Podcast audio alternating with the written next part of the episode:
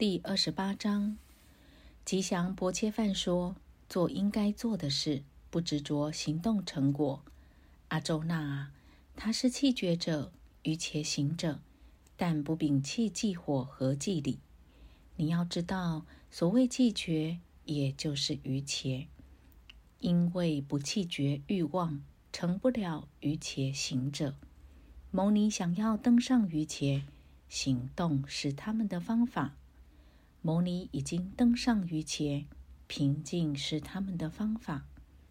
不执着感官对象，不执着任何行动，弃绝一切欲望，这称作登上于前。应该自己提高自我，不应该自己挫伤自我，因为自我是自己亲人，自我也是自己敌人。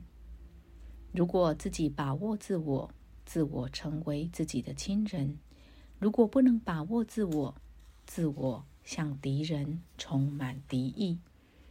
把握自我，达到平静，至高的自我沉思入定，平等看待快乐和痛苦，冷和热，荣誉和耻辱。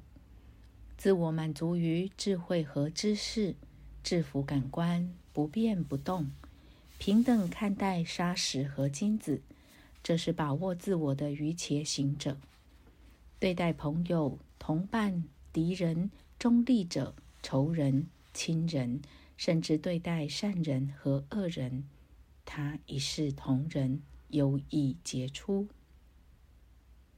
愚切行者永远应该把握自我，独居幽静，控制思想和自己，无所期盼。无所贪求，选择清静的地方，安置自己的座位。座位不高不低，铺上布、皮和居舍草，控制意念和感官，思想集中在一点。坐上座位修瑜伽，以求灵魂得净化。身体头颅和头顶保持端正不动摇。目。固定目光在鼻尖，前后左右不张望，自我平静无所惧，恪守誓言行犯行，控制思想修于节，一心一意思念我。欲且行者始终如一，把握自我，控制思想，达到平静，以我为归宿，以涅盘为至高目标。于且不能暴食，也不能绝食；于且不能贪睡，也不能不睡。控制饮食娱乐，控制行为动作，控制睡眠觉醒，于且消除痛苦。一旦控制思想，真正立足自我，摆脱一切欲望，才算于且行者。于且行者控制思想，运用思想。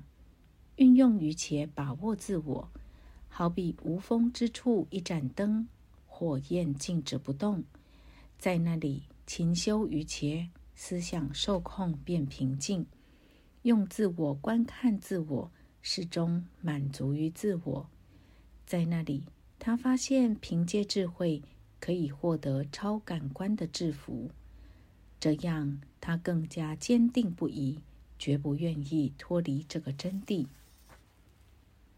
他认为获得了他，再也没有别的需要，哪怕遇到深重苦难，立足于他不会动摇。要知道，所谓愚劫，就是摆脱痛苦束缚。愚劫行者意志坚定，不应该精神沮丧。欲望产生于意志，彻底摒弃不留情，同时要运用思想。全面控制感官群，依靠坚定的智慧，他渐渐达到平静。思想固定在自我，不思虑其他一切。思想游移不定，随时都会躁动，需要加以控制，接受自我约束。思想平静，激情止息，纯洁无邪，与犯同一。至高无上的幸福就会走向这样的愚切行者。始终这样把握自我，彻底摒弃一切罪恶，愚切行者就很容易获得接触犯的制服。自我接受愚切约束，在自我中看到众生，在众生中看到自我，无论何处一视同仁，在一切中看到我，在我中看到一切。对于他，我不消失；对于我，他不消失。愚切行者立足于一，崇拜寓于一切的我。他无论怎样活动，都活动在我之中，以自我做比照，无论苦乐，一视同仁。阿周那啊，他堪称完美的愚切行者。阿周那说：“你讲述的这个愚切具有平等的性质，而我烦躁不安，看不出它有坚实根基。因为思想浮躁、冲动、有力、固执。黑天呐，我认为它像风一样难把握。”吉祥波切饭说：“毫无疑问，阿周那，思想活跃难以把握，但只要摒弃贪欲，反复修习。”仍可以把握。我认为不控制自己确实难以获得余切，但努力控制自己便有办法获得余切。阿周那说：“有信仰而无自制力，思想从余切游离，他不能完成余切，走向何方呢？”黑天呐，在半路上迷惑动摇，他会不会像撕裂的云？从两边坠落毁灭，你能为我彻底解除这疑惑？黑天啊，除了你之外，没有人能解除这疑惑。吉祥伯切饭说：“无论今世何来世，他不会遭到毁灭。所有的行善之人都不会走上恶路。他没有实现于前，进入善人的世界，居住了无数年后。”又生在吉祥人家，或者他恰好出生在智慧的愚切行者家中，而这样幸运的出生在这世上十分难得。在这里，他又恢复前生的智慧愚切，再次努力争取成功。巨如子孙呐，前生修习的愚切不由自主吸引他。只要有心学愚切，他就能超越生犯。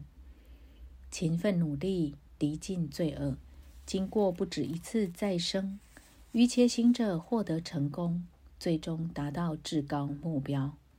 愚切行者胜于苦行者，愚切行者胜于智者，愚切行者胜于行动者。你成为愚切行者吧。真心诚意皈依我，怀着信仰崇拜我，一切愚切行者中，我认为他最优秀。以上是吉祥的摩诃婆罗多中毗湿摩篇第二十八章。